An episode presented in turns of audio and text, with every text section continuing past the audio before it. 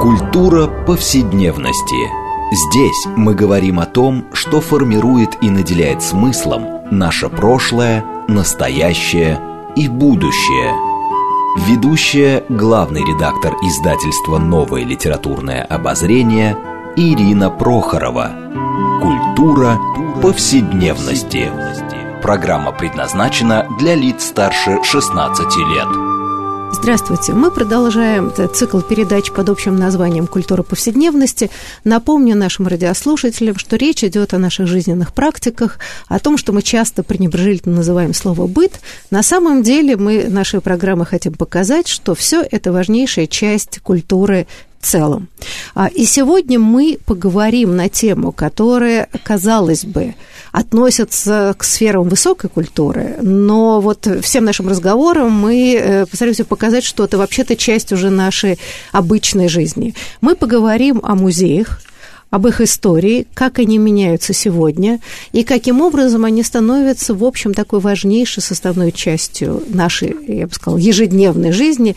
А, и что вообще происходит с музеями, почему а, они так невероятно расцветают в последнее время и радикально меняют свое отношение к современности, к истории и к самим посетителям. Вот на все эти темы мы сегодня побеседуем с нашими гостями. Я хочу их представить. А, Екатерина Суверина, координатор международной издательской программы «Музей Гараж», соосновательница лаборатории «Публичная история». Здравствуйте, Екатерина. Здравствуйте, Дмитрий. Наш второй э, гость э, Артем Кравченко, преподаватель Шанинки Иран Хикс и сооснователь лаборатории публичной истории. Здравствуйте. Артем Здравствуйте, Ирина. И я, Ирина Прохорова, главный редактор издательства «Новое литературное обозрение», ведущая программы. Ну, в общем, уже э, так повелось, что наш разговор о каких-то современных проблемах, связанных с повседневностью и нашей ежедневной жизни, мы начинаем отталкиваясь от какой-то недавно вышедшей книги. И вот недавно вышел, как мне представляется, очень важный сборник под названием «Политика эффекта. Музей как пространство публичной истории». И э, вот э, на, э, на самом деле, наверное, сразу мы начнем как-то да, обсуждать эту книжку, а, потому что, мне кажется, в ней как-то заложено очень много вопросов и проблем, которые связаны а, не просто с музеями, как такими институтом памяти, а вообще с тем, как наше общество меняется и как так или иначе музеи на это реагируют. А, вот а, на самом деле многие утверждают, что музеи быстрее всего отреагировали на изменения, как социальные, так и технологические эволюцию, что раньше, чем библиотеки, э, например, да, и другие такие вот публичные институции просветительские, они как-то вот стали радикально меняться. Екатерина, так ли это или это кажется глазами самого эм, музейного сообщества? Ну, мне кажется, отчасти это, конечно, так, поскольку появляется очень много современных именно музеев. Почему они берут в название слово «современное», чтобы показать, что они имеют хоть какое-то отношение к тому, что происходит прямо здесь сейчас. И даже большие э, такие неподъемные, можно сказать, неподвижные музеи включают мультимедийные инсталляции, поскольку они хотят, чтобы люди, молодое поколение, да, их тоже посещали каким-то образом. И можно сказать, что действительно они э, довольно быстро отреагировали на тот э, современный бум, да, бум современности, который э, произошел в 2000-е. И действительно, реформация библиотек, допустим, в той же самой Москве, началась гораздо позже, чем музей, который на собственном примере начали каким-то образом изменять собственное пространство, чтобы привлекать совершенно новых посетителей.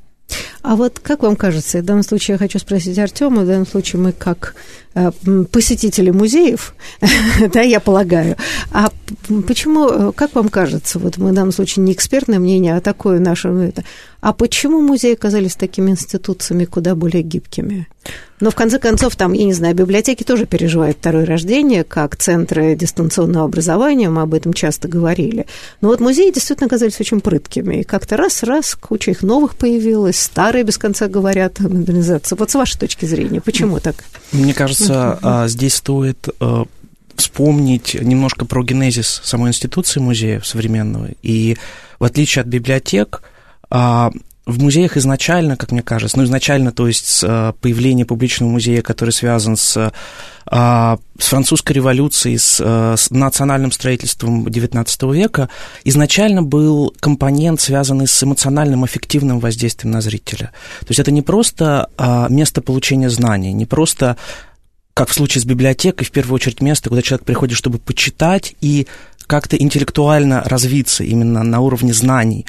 А, это место, то есть музей, это место, которое должно воздействовать и на эмоции, и так изначально повелось. Поэтому, когда в 20 веке в конце 20 века начинаются какие-то очень серьезные фундаментальные изменения в том, как люди, приходящие в музей, воспринимают пространство вокруг них, как можно задеть их эмоции, их э, нерациональное, так скажем, восприятие, то музей оказывается одной из институций, которая быстрее всего откликается на эти изменения, ровно потому, что а, внутри сообщества есть люди, которые понимают, что их задача не только а, воздействовать на интеллектуальную сторону, но и на какую-то связанную с эмоциями и вот тем, что мы в том числе определяем как эффект в сборнике.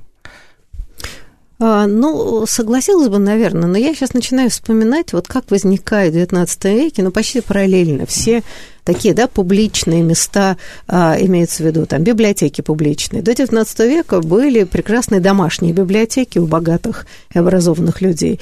Так же, как и, э, я не знаю, монархии и прочее собирали, э, ну, как бы фактически музеи, да, вот там Медичи, которые, э, собственно, создали потом то, что называется музей Уфицы и так далее. Это были их личные коллекции, а потом это становится, ну, как бы, да, публика постепенно начинает допускаться. И я хочу заметить, что а, первые библиотеки публичные, которые строились, они строились, ну, не знаю, как австрийская национальная библиотека, кто там был. Это просто что-то невероятное. Там и Сектинская капелла вообще отдыхает, потому что эти расписаны потолки, совершенно красота. Вот там тоже был вот этот самый эффект, эмоции, ты входишь и, так сказать, воспаряешься душой. А в этом смысле казалось бы, да, что они должны бы идти вот как бы одно за другое. Так библиотеки как-то проиграли. Ну да, мне кажется, потому что экспозиция выстраивается совершенно иным образом. То есть библиотеки это все-таки место, где человек приходит и выбирает что-то, а музей это такой иногда срежиссированная экспозиция, да, по которой вы проходите. То есть, допустим, вам предлагают план, когда вы приходите на выставку, вам говорят, вот лучше пойти вот таким путем. Есть они вас уже ведут каким-то образом, поэтому эмоции здесь совершенно по-другому задействуются. И поэтому музеи оказались в таком положении, когда им нужно было меняться под современного зрителя, да, и использовать этот эмоциональный компонент оказалось очень, а, ну, действительно эффективно. А знаете, ну, э, всех нас водили в детские годы, таскали в разные музеи. За редким исключением это вообще было большое мучительное история, да, если тащили в Эрмитаж маленьких, то там, значит, какую-то к середине ты уже начинал падать с ног, а родителям хотелось все посмотреть, а вообще в музей раньше приходя, самая была проблема, что ничего трогать нельзя было, да, вот, вот святое и так далее. Но э, недаром же как-то многие связывают революцию с музеем с тем, что вдруг стало можно трогать кататься, садиться и так далее. А когда это началось, Катерина? Ну, э, точно вообще на самом деле сказать, когда появляется, вот есть такой термин партиципаторный музей. То есть партиципация – это участие, да, определенное, участие человека и участие зрителя. Ну, то, что называется интерактивно в каком-то ну, смысле, да? Да, да, да в принципе. Mm-hmm. Это вот, и вот эта партиципаторная среда, она создается, ну, прежде всего, на Западе, э, как и большинство каких-то культурных инициатив. И, наверное, где-то в 90-е годы они начинают задумываться о том, как, каким образом включить в музей а, третий возраст, каким образом включить в музей людей с ограниченными возможностями, каким образом включить э, в музей, допустим, э, или показать живопись людям, которые не видят. Это же невероятно сложная вещь. И одновременно с этим они пытаются создать такую экспозицию, музей, которая бы позволила вот как раз включить всех. И здесь эмоции, вот эта вот тактильность, да, и физическая, а, и психологическая, в смысле эмоциональная, она имеет большое значение. А, Все-таки с библиотеками это совершенно по-другому работает. Знаете, ну вот то, что в сборнике «Политика эффекта» много об этом говорится, мне кажется, важнейшее. Ведь появляется не просто новый музей, который использует, там, не знаю, современные технологии, а появляются музеи принципиально иные. Это не огромные такие сокровищницы а, ну, замечательно, да, что у нас есть Эрмитаж где-то Лувра, это всегда будет вечно, а, и не музеи, которые рассказывают о какой-то большой истории. А вот сейчас на каждом углу, вот недавно в Петербурге, просто идешь, и тут вот музей эмоций, а вот здесь музей там каких-нибудь чертей, а вот здесь музей э, чего-нибудь еще, да, даже какой-то, не знаю, там, я не знаю, чего, мышки, еще кого-то так далее. То есть вот такие странные, казалось бы, а, музеи, которые, мне кажется, раньше почти были невозможны, или эта тематика могла бы где-нибудь в углу большого музея как такой, я не знаю, курьез. А вот, э, Артем, с вашей точки зрения, вот а что происходит? И такие музеи, кстати, невероятно популярны. Я не говорю, там музей пыток, это, конечно, ясное дело, любой хоррор э, народ любит. Но вот они как-то у нас, во всяком случае, в последние годы, ну, просто стали веером появляться один за другим. А с вашей точки зрения, о чем это свидетельствует? Ну, мне кажется, здесь э, на, ну, можно попытаться выделить два разных процесса, которых на, на это влияют, причем они оба достаточно длительные. Один э, связан с э, ослаблением вот того национального нарратива, нациостроительства, который, с которым изначально связаны публичные музеи XIX века. То есть он э, постепенно начинает играть все менее существенную роль в глобальном смысле.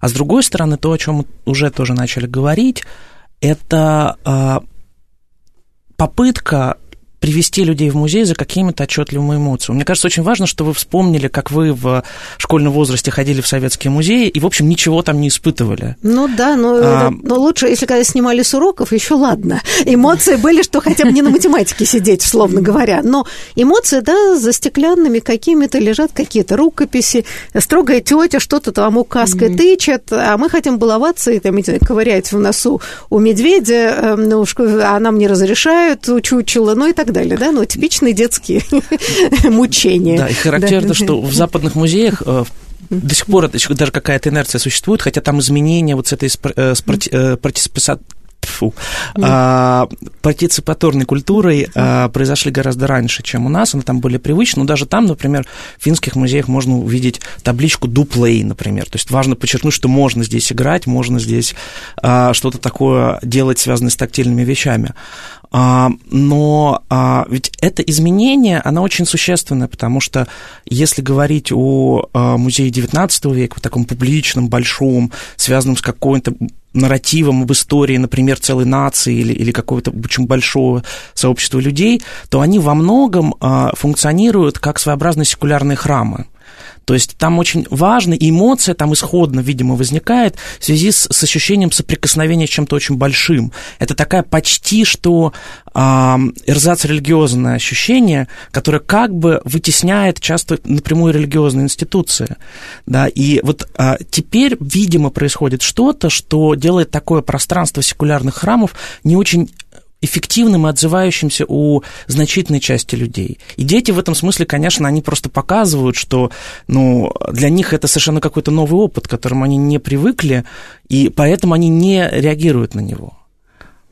Вы знаете, э, да, я думаю, что действительно в этом смысле, ну, если мы говорим простым языком, то происходит вообще такая демократизация музеев, с одной стороны, а, потому что э, я все время думала, знаете, например, почему э, во всем мире до недавнего времени музеи закрывали, скажем, часов в 6 вечера. Хотя э, все работают, ну, из до 6 до 7 и так далее. То есть, значит, получалось, что каким-то образом либо какой-то гость столицы, строго говоря, или приезжая в город, у него есть свободное время, может пойти, либо, не знаю, пенсионеры с детьми. А взрослые люди, ну, не попадают. А в субботу, воскресенье всегда возможно. И я просто подумала, что инерция вот музеев, и, может быть, даже XIX века, куда могла ходить привилегированная все-таки публика, и большей частью не работающая, это вот очень долго оставалось такой, ну, вот такой традицией, с 10 до 6, да, ну, вот и все. Культура, культура для тех, кто не работает. Да, не работает. Сейчас мы понимаем, что это совершенно по-другому. Но вот э, мне хотелось поговорить э, все-таки о проблеме, которая, мне кажется, в центре стоит этого сборника «Политика аффекта» это о проблеме публичной истории и нового типа музеев, которые, помимо вот всяких таких интересных э, локальных, это музей памяти. который, в общем, если я правильно поняла, эм, читая этот сборник, что это, в общем, новый тип музеев относительно. А, и они довольно принципиально отличаются от традиционных. Вот давайте мы немножко поговорим, потому что публичная история сейчас как-то стала звучать, вот как бы, да, это словосочетание везде и все, а, но мне кажется, не всегда понятно, что имеется в виду. Вот что такое, собственно, публичная история, почему она стала так популярна, и почему, почему, так сказать, да, это стало ложиться в основание нового типа музея. Да, Артем, вам слово. Ну, а, я сначала, наверное, скажу пару слов, Катя мне дополнит, если будет необходимо, про, про музей памяти, что действительно в а, середине 20 века, после больших потрясений Второй мировой войны, после а, больших трагедий, связанных с гибелью и страданием очень ну, громадных масс, в общем-то, людей, а, возникает новая форма музея, которая апеллирует не скорее а, к вещам, связанным с идентичностью национального плана или каких-то больших групп, а пытается проработать большие травматичные события, изменить что-то, что а, ну, не изменить в прошлом, изменить отношение к чему-то, что было сокрыто или что не привлекало внимания, а теперь нужно попытаться это проработать, как кажется создателям этих э, музейных экспозиций. В этом смысле это такая существенная, очень сильно отличающаяся от э, существовавшей до этой традиции публичных музеев э, линия. Я на секундочку вас проверю, но я бы сказала так, вот то, что было, ну, как бы связано с памятью, это чаще всего было все таки памятники, да, пардон, угу. да?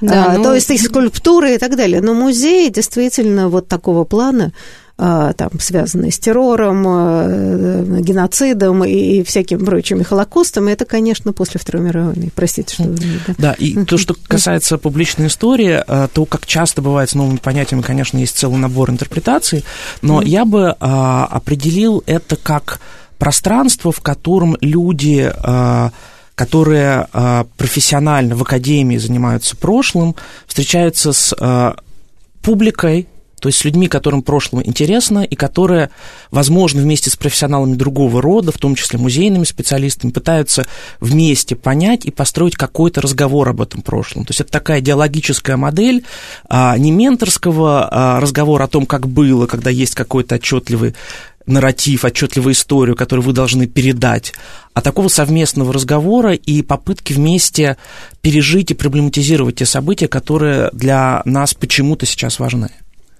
Да, но, э, Катя, вы, наверное, хотите дополнить. Ну, да? я бы немножко напомнил про музей памяти, поскольку в их основе лежит такое понятие «никогда снова», то есть они не только пытались работать с большими какими-то травмами историческими, но и главной их основной задачей была такая манифестация вот этого события травматического, поэтому он был памятным именно а не историческим, то есть им была важна вот эта эмоция, да, которая позволяла показывать людям, насколько это событие было трагично и насколько, в общем, никто не хочет, чтобы оно вновь повторилось.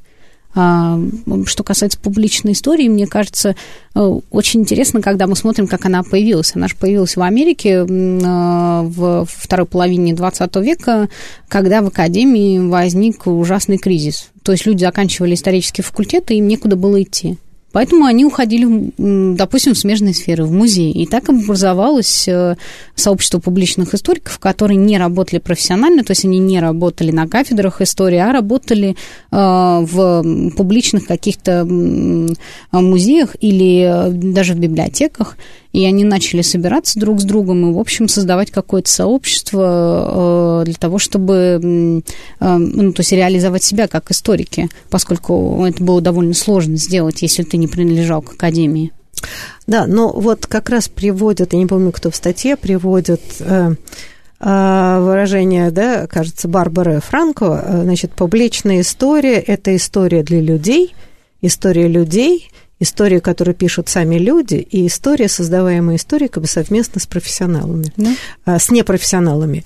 А, то есть а, вот эта грань между академическим профессиональным знанием, если я правильно понимаю, и какой-то личной истории людей, да, их жизненного опыта, вот эта вот грань, она как-то, разрыв, который часто существовал между профессионалом и непрофессионалом, она начинает, э, так сказать, это, да, размываться, я правильно понимаю? Да, ну вот это, не, это еще немецкая uh-huh. история по поводу того, что копай, где стоишь, Да, когда появляются так называемые вот эти археологи, непрофессиональные археологи, которые пытаются как бы раскопать историю, не знаю, своего города, места локального, еще каких-то вещей, и участвовать вот в таких инициативах. Она действительно, это действительно довольно большое количество людей, которые могут не относиться абсолютно к профессиональной среде, то есть не принадлежать к университету, но при этом они каким-то образом вовлечены в создание истории какого-то места. То есть это такое народное краеведение в каком-то смысле, как сейчас часто говорят.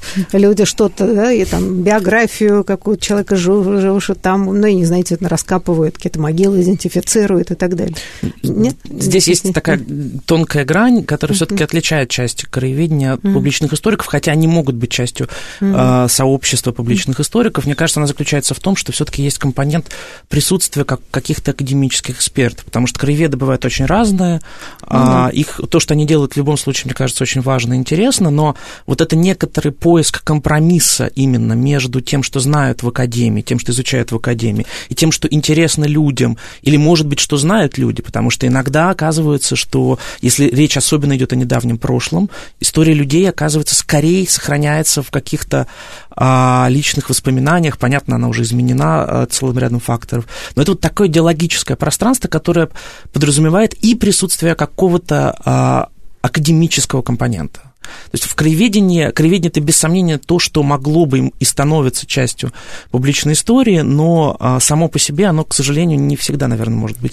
Ну да, но с другой стороны, есть же, э, так сказать, да, люди, которые занимаются но история места, ну, то есть такой локальная история, это могут быть хотя профессионалы. Да. Но, ну, как раз, да, да. но как раз в последнее время в России, по крайней мере, это видно какой-то невероятный взрыв вот такого народного краеведения, ну, да, поскольку, да, низового. Да, да, да, поскольку это довольно тяжело, ну, э, знаете, научное сообщество закрытое, должны это признать все-таки отчасти, оно довольно закрытое, чтобы написать научную статью, нужно соблюсти довольно много правил, да, вот, а если ты хочешь каким-то образом э, распространить знания об истории собственного места, да, ты, не знаю, можешь создать журнал. Вот как моя мама делает в Иваново, она не профессиональный историк, она связана с архивами, она связана с музеем Бурылина, и она просит э, доставать документы, объяснять, что это за документы, что за город, кто тут жил, какие люди. Она делает такой а, истори... нельзя назвать это историческим журналом, ну вот можно назвать, наверное, краеведческим, да, mm-hmm. не будучи абсолютно э, профессионалом в этом деле. Но здесь встает какой вопрос, который а, даже я не знаю, по какой линии. Я знаю, что очень многие историки этим возмущаются, что, значит, все, как тебе не лень, теперь занимаются историей. А, а с другой стороны, если посмотреть на это, что означает, что а, в обществе интерес к прошлому, к истории невероятно велик. Да? Да. И, и Э, как бы востребованность э, самого исторического знания велика. А получается, что профессионалы мало занимаются просвещением, ну, грубо говоря, да, все свои находки, так сказать, все прочее, очень редко э, передают более широкому обществу, и в данном случае идет такое изобретение истории снизу, которое совершенно не подпитывается академическим знанием. Вот вам не кажется, это есть большая проблема современной жизни, во всяком случае, в России? Без сомнения, это есть в России, есть не только в России, но в России это тоже очень отчетливо ощущается. И здесь я хотел сказать, что публичная история часто использует такую метафору выхода историка из башни слоновой кости. И а, он часто вообще не представляет, куда, где он оказывается, что интересно тем людям, которые за пределами каких-то узких сообществ находятся, что они знают или не знают. А, и при этом я бы еще, пожалуй, а, предложил а, уйти от слова просвещение, потому что есть другая проблема, когда историки видят себя такими пророками, которые выходят, начинают что-то говорить публике, она неблагодарна, их недостаточно внимательно слушает. А, поэтому публичная история, она в идеале все-таки стремится к некоторому идеологическому процессу, когда это скорее диалог про прошлое, когда, да, историки что-то про прошлое умеют и знают, и к ним, наверное, стоит прислушиваться, но все-таки это не просвещение в прямом виде, когда есть ученики, которые учатся у историков правильно об этом прошлом знать, а скорее участники диалога. Я, честно говоря, слово просвещение не в смысле вещания, а э, как бы, да, возможность вот, да, писания, скажем, научно-популярных текстов. А, но, понимаете, э, в конце концов, Мы знаем, э, что в естественных науках это принято давно. Откуда мы с вами знали бы про все открытия картины мира и Вселенную, если бы астрономы и прочее, прочее говорили исключительно на своем языке? Да? Мы знаем огромное количество передач про как устроена Вселенная, там какие-то и так далее. В данном случае никакого менторского нету здесь тона, но они как бы дают представление о новых открытиях, которые меняют Э, взгляда на мир, ну, вполне себе человеческим языком. Вот странно, мне кажется, в данном случае, прежде всего, в нашей стране, что гуманитарные люди, которые, казалось бы, легче переходить со специализированно на, скажем, на общекультурный, редко это делают. А, и тогда, ну что же, а про историю хочется знать, но тут вот и находятся какие-то непонятные люди, которые рассказывают всякие байки, ну и так далее, и так далее. Куда деться от этого? Ну, да, я абсолютно согласна с этим, поскольку мне кажется, что все-таки э, вот эта попытка как-то законсервировать историческое знание. На одной из наших конференций, кстати, кто-то сказал, что историки живут в гетто. А, и вот действительно, вот это гетто, которое очень ревностно охраняется, поскольку, наверное, в технических науках гораздо проще не охранять границы, может быть, потому что, в общем, все считают, что в, в гуманитарной науке, если ты, не знаю, написал нашу популярную книжку, то можешь получить степень, то здесь, наверное, а, ну, все-таки сложнее сделать. Поэтому вот эти вот такие охранные механизмы работают. Вот нам нужно прерваться ненадолго. Да, мы продолжим этот серьезный разговор о музеях памяти, о самой памяти и современности э, после небольшого перерыва.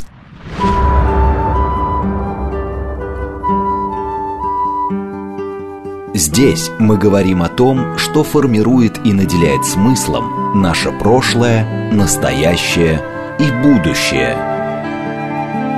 Культура повседневности. Мы продолжаем нашу программу в цикле передач «Культура повседневности». И напомню тем, кто подключился позже, что мы беседуем о том, как меняется музей сегодня, о том, что такое публичная история, и как новые музеи отражают серьезные изменения нашего представления о мире, о прошлом, настоящем и будущем. И э, напомню, что мы об этом беседуем с нашими гостями, с Екатериной Сувериной, координатором международной издательской программы музея «Гараж», а также соосновательницей лаборатории публичной истории. И второй наш гость Артем Кравченко, преподаватель Шанинкина Рахикс и сооснователь тоже лаборатории публичной истории. А я Ирина Прохорова, главный редактор издательства «Новое литературное обозрение», ведущая программы. Но вот мы остановились на такой довольно болезненной теме для гуманитариев, а именно гетто. Но вообще-то есть классический роман Германа Гесса, Гесса написанный еще до Второй да. мировой войны, да. «Игра в бисер», где эта проблема как раз, собственно, встала в полный рост, где главный герой, в общем, да, должен был выбрать оставаться вот в этой касталии играть с изысканными и возвышенными идеями, или уйти, значит, в мир. Но он выбирает, так сказать, путь, уход в мир. Ну, если бы мы сейчас сказали, вот в такую некоторую, да, просветительскую, да, открытую а, но э, вот на самом деле э, историки, может быть, и сидят в башне слоновой кости, а музеи, тем не менее, да, серьезно работают с концепцией истории. Как устроены эти музеи памяти?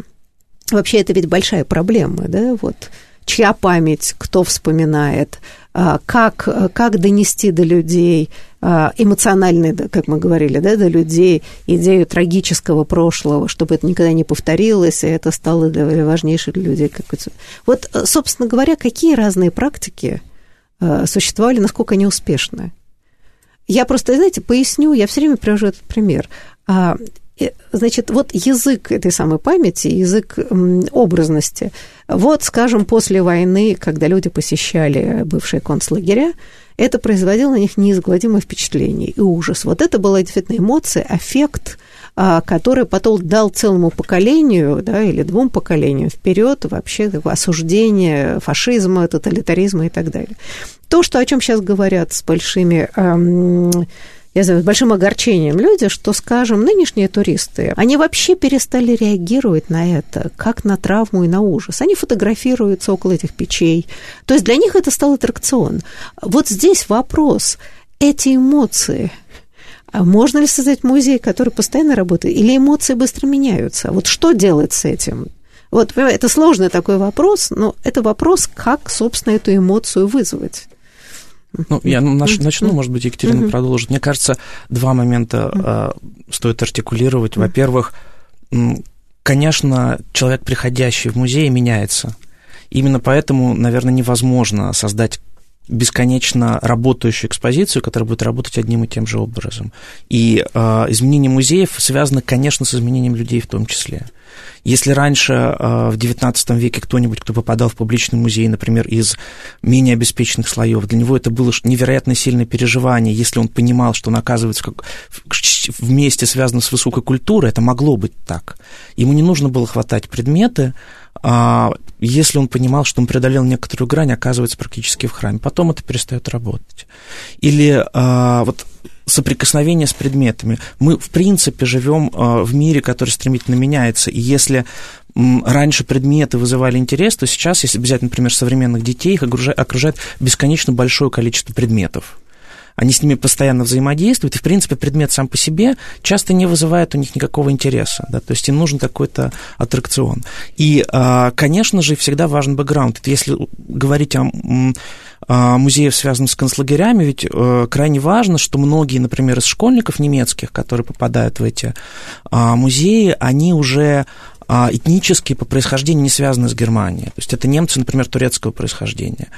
И, э, насколько я знаю, вот немецкие музейщики столкнулись в какой-то момент с такой проблемой, что они вообще не воспринимают это как историю, которая связана с ними. Они говорят, ну, мы к этому отношения не имеем, это ваши какие-то старые немецкие дела. И вот они думали, как с этим иметь дело. Например, как я знаю, применяют какие-то аналогии, то есть говорят, например, о, о геноциде армян, когда там присутствуют турки и так далее. То есть пытаются как-то это проблематизировать. Я думаю, что этот процесс, он никогда не закончится. То есть не будет момента, когда придумывают идеально работающую форму а, музея памяти.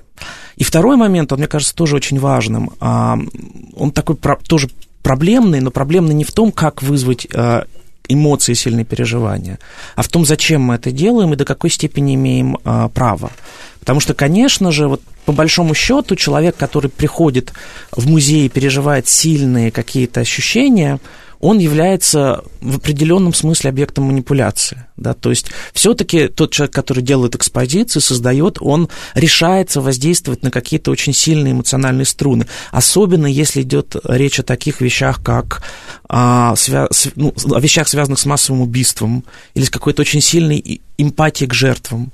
И а, вот на что мы имеем право, на что нет – это, мне кажется, тот вопрос, который тоже сейчас тоже, тоже очень э, важно задавать, особенно когда мы, как мне кажется, все время преодолеваем вот эту грань того, а, что допустимо. И да, технические средства самые разные, например, звучащие голоса или э, там куча, э, куча сваленных а, предметов обуви, которые принадлежали погибшим людям. Но вот где пролегает та грань, э, что мы не должны сильно эмоционально воздействовать? Если эта грань, либо музеи, а, музеи памяти, поскольку они говорят о жертвах, имеют право на все что угодно. Слушайте, ну в данном случае как-то вы невольно сартикулировали противников разговора о ГУЛАГе и преступлениях угу. Сталина. Говорят, детей не надо травмировать. В школе им такие ужасы рассказывают, не надо их травмировать. И вот этот вопрос, надо или не надо? То есть то, что были поколения травмированы террором и ужасом, ужасом войны и все прочее, никто про это вообще не говорит. А вот что знать об этом лучше не надо, потому что это травмирует. И я понимаю, что тут есть, и с одной стороны, лукавство, а с другой mm-hmm. стороны, ну вот тоже логика, которую вы исповедуете. Екатерина, а ваша позиция?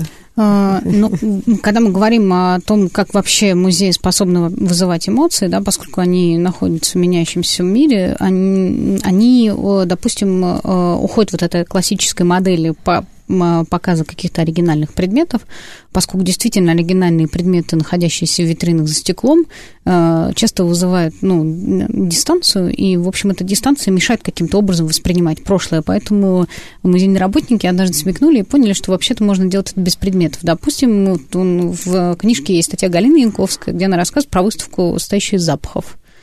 И вот эти запахи, которые вызывают там, цепь определенных ассоциаций с разными событиями, да, и это действительно очень сильное эмоциональное воздействие э, вызывает.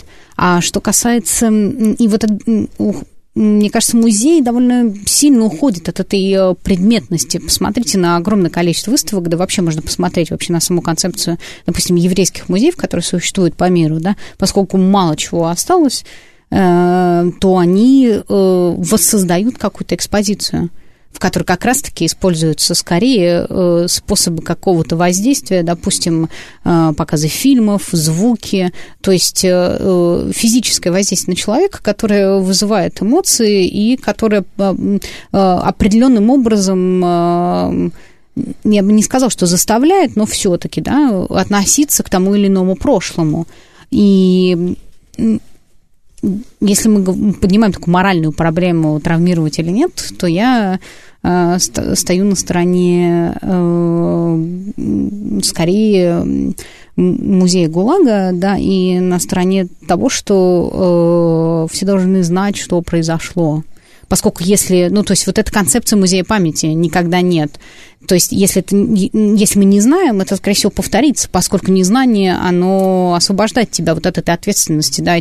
Посмотрите на немецкую культуру, на вот эту прекрасную, огромную, скучную книжку Нитхаммера, который говорил, немцы, вот сколько они прорабатывали свою память, сколько они над этим работали. Действительно, у них, наверное, сейчас вот происходит такой... Э, не знаю, откат назад, да, поскольку им уже, они уже доработались над, над этой памятью, может быть, а мы, мне кажется, даже еще... И не подступили. И не подступили, да. Я чувствую да, необходимость, да. конечно, оправдаться. Да, нет, нет, я же не подозреваю вас, что вы на стороне ретроградов. Я, нет, на самом деле это действительно проблема. И тут, наверное, Э, проблема не травмирования, а э, вызывания каких-то правильных чувств. А, понимаете, это же ведь проблема какова э, и в нашем обществе. И, кстати, если мы говорим о немецкой истории памяти, то вообще-то на фоне всего этого она, например, уникальна. Мне кажется, только немцы попытались проработать свою страшную вину. А если мы посмотрим на то, как это происходит в нашей стране, в Испании, в Латинской Америке, а, да где только нет, ну, Польше, почти. Да. да, на самом деле э, эту память неприятную и трагическую вообще пытаются сокрыть. И с да. ней очень трудно работать. А, да, в этом смысле получается, что пример Германии – это пример скорее исключения а, нежели, нежели какого-то, да, может быть, идеального варианта, но совершенно не подхваченного на самом деле никем.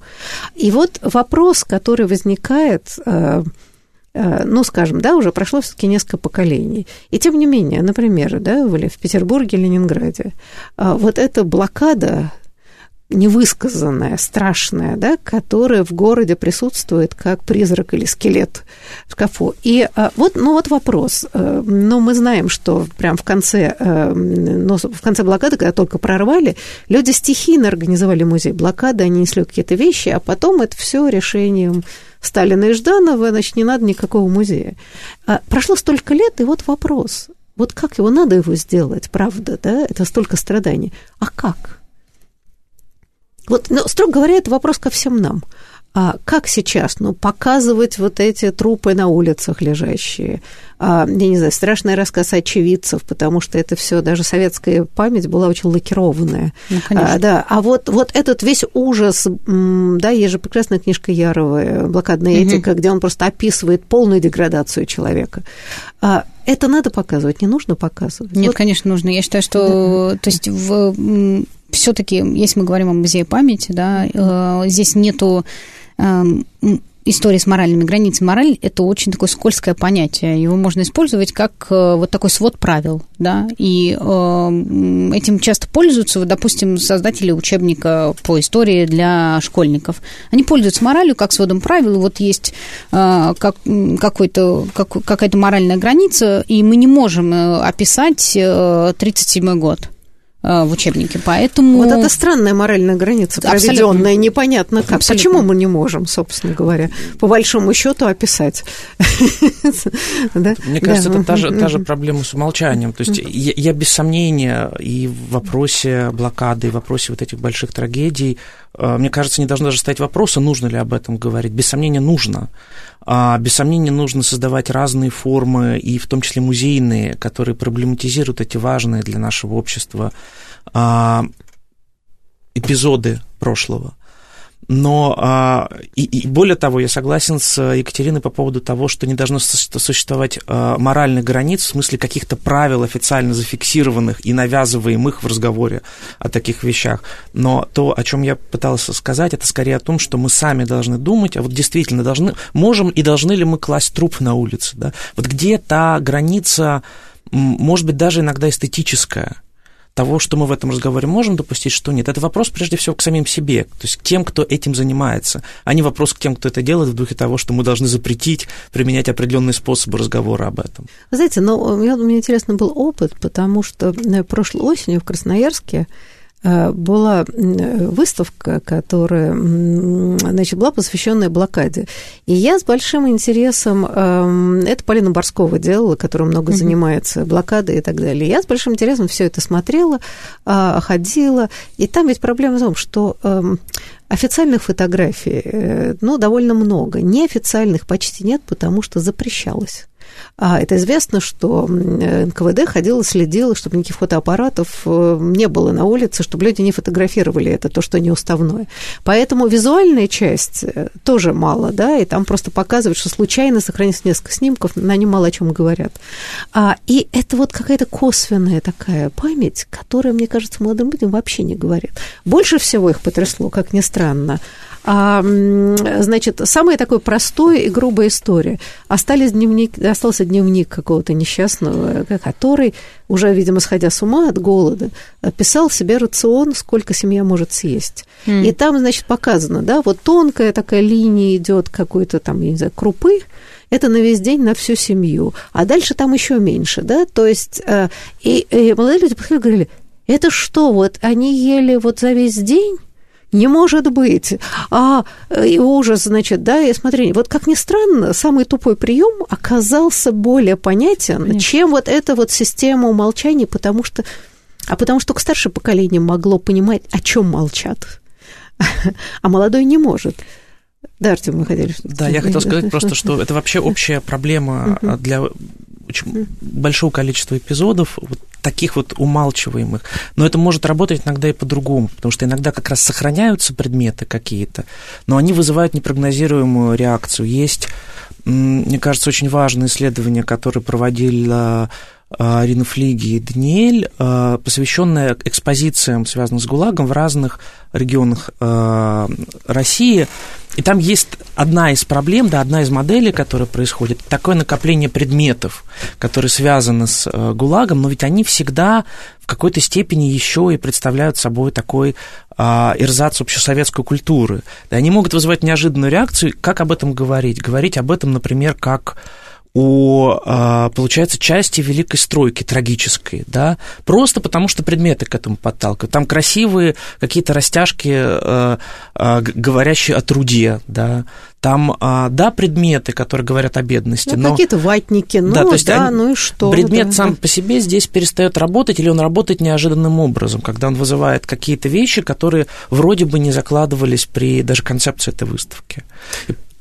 Да, вы знаете, но проблема-то, мне кажется, здесь, это вот разговоры об этих странных моральных линиях, да, и кто их выстраивает. Вся ведь проблема заключается в том, что помимо того, как показать, а, ведь все равно люди, приходящие в такой музей, а, должны неволю и задают себе вопрос, как это вообще могло получиться и кто виноват. А вот здесь наступает ступор, потому что в нынешней вот этой самой нашей моральной границе или панике а, попытка а, найти виновных, скажем, да, жестокая власть, э, да, преступники у власти, э, ошибки, там, я не знаю, то-то, то-то, это становится почти табуированным. Грубо говоря, тогда что получается? Мы показываем ужас человеческой трагедии, вот, да, люди умирали пачками, вот не ели, и это оказывается в каком-то безвоздушном пространстве тогда, э, ну да, страшно умереть от голода, ну и что? Вот как нам здесь быть? Мы сейчас обсуждаем как граждане, а не да, как специалисты но... по музейным экспозициям в данном мне, случае. Мне кажется, что очень хорошим вариантом э, было бы создание персональных историй. То есть, как, э, как, когда в музеях памяти существует такой общий нарратив и существуют отдельные истории людей, Э, когда мы опускаемся как раз на уровень повседневности, которые рассказывают о том, что с ними происходило. Ну, э, и здесь не возникает вопроса, о том, кто виноват, здесь возникает вопрос о трагедии как бы человека как таковой. И мне кажется, на это в целом музей памяти и направлены, на то, чтобы показать невиновность, а показать весь ужас, как бы абсурд произошедшего. И таким вот способом, мне кажется, стирается эта нравственная граница, потому что мы не можем э, и не должны, мне кажется, расставлять точки. Э, это, наверное, приоритет э, зрителя – а, потому что это уже получается такая конструкция идеологическая, если мы говорим, что да, вот, вот эти вот люди, они вот так поступили. Ну, есть набор фактов, а есть э, живые истории, которые от него очень сильно отличаются. Слушайте, ну вот скажем, да, мы делаем музей ГУЛАГа, угу. мы говорим об ужасе концлагерей. Угу. А, а, мы, с одной стороны, рассказываем, я не знаю, там, да, историю выживших, и ужас-ужас. Но все-таки следующий вопрос: как появились эти концлагеря? Да, это понятно. Зачем они появились? Кто их создал? И почему люди должны там были быть? Ну вот у нас тут недавно э, современный писатель один, не будем говорить, заявил, что вообще все правильно было, что были концлагеря. Там в основном сидели-то вот жулики всякие и прочие. А, то есть сам разговор о том, что концлагеря в цивилизованном обществе не могут быть, даже для преступников, вообще этот вопрос вообще не возникает на, на повестке дня. Вот здесь останется вопрос, как эта человеческая история, да, этот отдельный живой голос, а, и мы как бы смотрим глазами этого человека, попадает в эту страшную большую историю, и что? И что мы с ней делаем, с этой историей? Ну, мне кажется, если есть э, голос каких-то понятных персонажей, из которых видно, что это не преступники, что mm. это люди, может быть, со сложной судьбой, по разным обстоятельствам оказывающиеся в горнилах вот этих ужасающих исторических событий, то это в каком-то смысле уже дает а, ответ на вопрос, а, виновны они или нет. Другой вопрос, что тут есть абсолютно этический а, выбор, на который, как мне кажется, вот путем прямой артикуляции невозможно повлиять. Если мы будем все время говорить, нельзя убивать людей, нельзя убивать людей, нельзя убивать людей, а само по себе на человека, который решит, что можно убивать людей, это нормально, это вряд ли уже повлияет. Да? То есть мы можем просто показать, что происходит. В каком-то смысле этический выбор всегда за человеком. Я согласна отчасти, потому что я была, когда я была в Освенциме, в мемориальном комплексе Освенцима, а, нам специально взяли русскоговорящего экскурсовода, и понятно, что экскурсоводы там говорят э, согласно определенным правилам. И, во-первых, они, естественно, упоминают польское сопротивление, они завышают э, процентное соотношение как бы, количества людей, которые в нем участвовали, и они все время повышают градус драмы. И мне понравилось, как один из э, людей из нашей команды, который туда приехал, сказал, вы знаете, мы находимся в таком месте, что можно не драматизировать. Если вы нам скажете просто, как функционировало это место, э, мы поймем, э, насколько это было ужасно. И вот спускаясь на...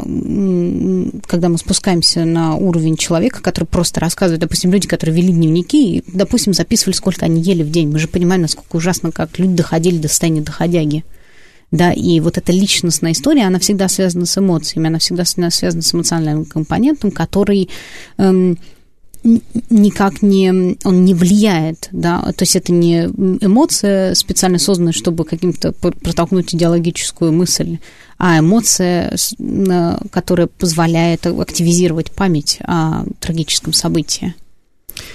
Да, вы знаете, ну тут действительно это, это такой сложный клубок uh-huh. проблем, а, и эм, вот это где эта этическая граница, э, и как вообще, что должны люди, как понять, э, воспринять, эм, да, задуматься, приходя в эти музеи, это вообще действительно большая проблема.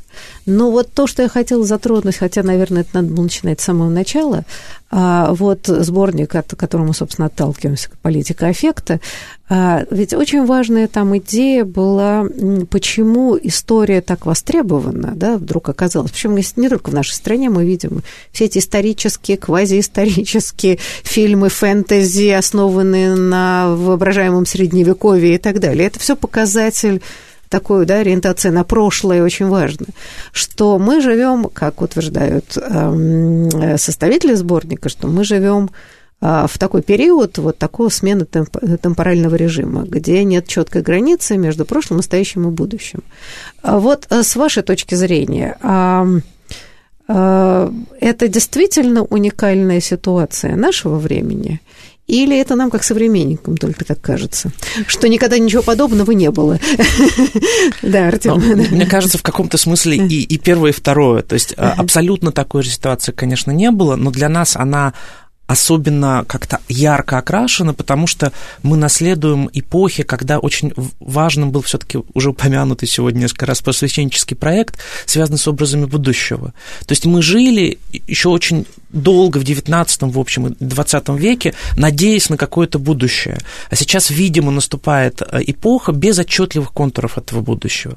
Будущее, которое а, мы очень по-разному представляем, когда а, прошлое и настоящее смешиваются в каком-то смысле. Это, наверное, похоже на то, что в истории человечества уже случалось, да, когда Слушайте, люди... можно вспомнить Хрестоматийны, рожденные в года глухие, пути не зная своего, а мы дети страшных лет России, да, что там, а, забыть не в силах ничего. Это вообще э, ощущение людей начала 20 века ну, и предчувствие катаклизма, и вообще то же самое, да, когда э, проект будущего тоже начал буксовать, и, в общем, нет ли это просто, не так ли маркируются все переломные эпохи, а, вот, да, где идут технологические революции, какой-то невероятный динамика жизни меняется, где все прежние практики как-то утеряют смысл. Нет ли это просто реакции мира вот на такие истории с да, разворотом в прошлое, как бы исчезновением этого проекта будущего? Да вот уж 100 лет назад, 100 лет назад ровно вся, весь наш Серебряный век был замешан на этом предчувствии э, конца и отсутствия проекта будущего. Ну, мне кажется, важно, что там было довольно много людей в интеллектуальной элите, как раз которые проект будущего имели, в том числе социал-демократы разных мастей они все-таки знали, э, что, как им казалось, что нас ждет в будущем и что они должны делать. Сейчас, конечно, такие люди тоже есть, но их в целом, видимо, гораздо меньше. Возможно, наступит этап, когда какие-то отчетливые проекты будущего тоже начнут вырисовываться. Но сейчас, мне кажется, мы скорее, опять же, в целом а, находимся в ситуации, когда нам кажется, что таких убедительных проектов будущего нету. Ну да, как, в принципе, мне казалось, что вот так похожее время по соотношению будущего и э, прошлого и настоящего, который включает в себя два этих понятия, по похожему времени была перестройка, когда уже проект э, будущего от, отваливался, поскольку все понимали, что социализм, он э, как-то так далеко, что не долететь. А, а с проектом прошлого непонятно, что было делать, потому что вот только что прошла досталинизация, значит, мы поменяли какие-то фокусы эм, отношение к советскому уже прошлому, да, поскольку мы советские люди, у нас как бы вот, ну, то есть была такая э, э, приверженность какая-то к сообществу, да, и к истории сообщества. А с другой стороны, мы находимся в таком э, пространстве, где непонятно, вот как, что с этим прошлым прямо сейчас делать. Ну, как человек э, перестройки, я бы поспорила, но, к сожалению, наша программа заканчивается. Как только мы подошли к самому интересному, но я надеюсь, что мы еще вернемся к разговору и, и о публичной истории, музеях памяти, и вообще о нашем представлении о будущем и прошлом. Я благодарю вас за участие и до будущих встреч.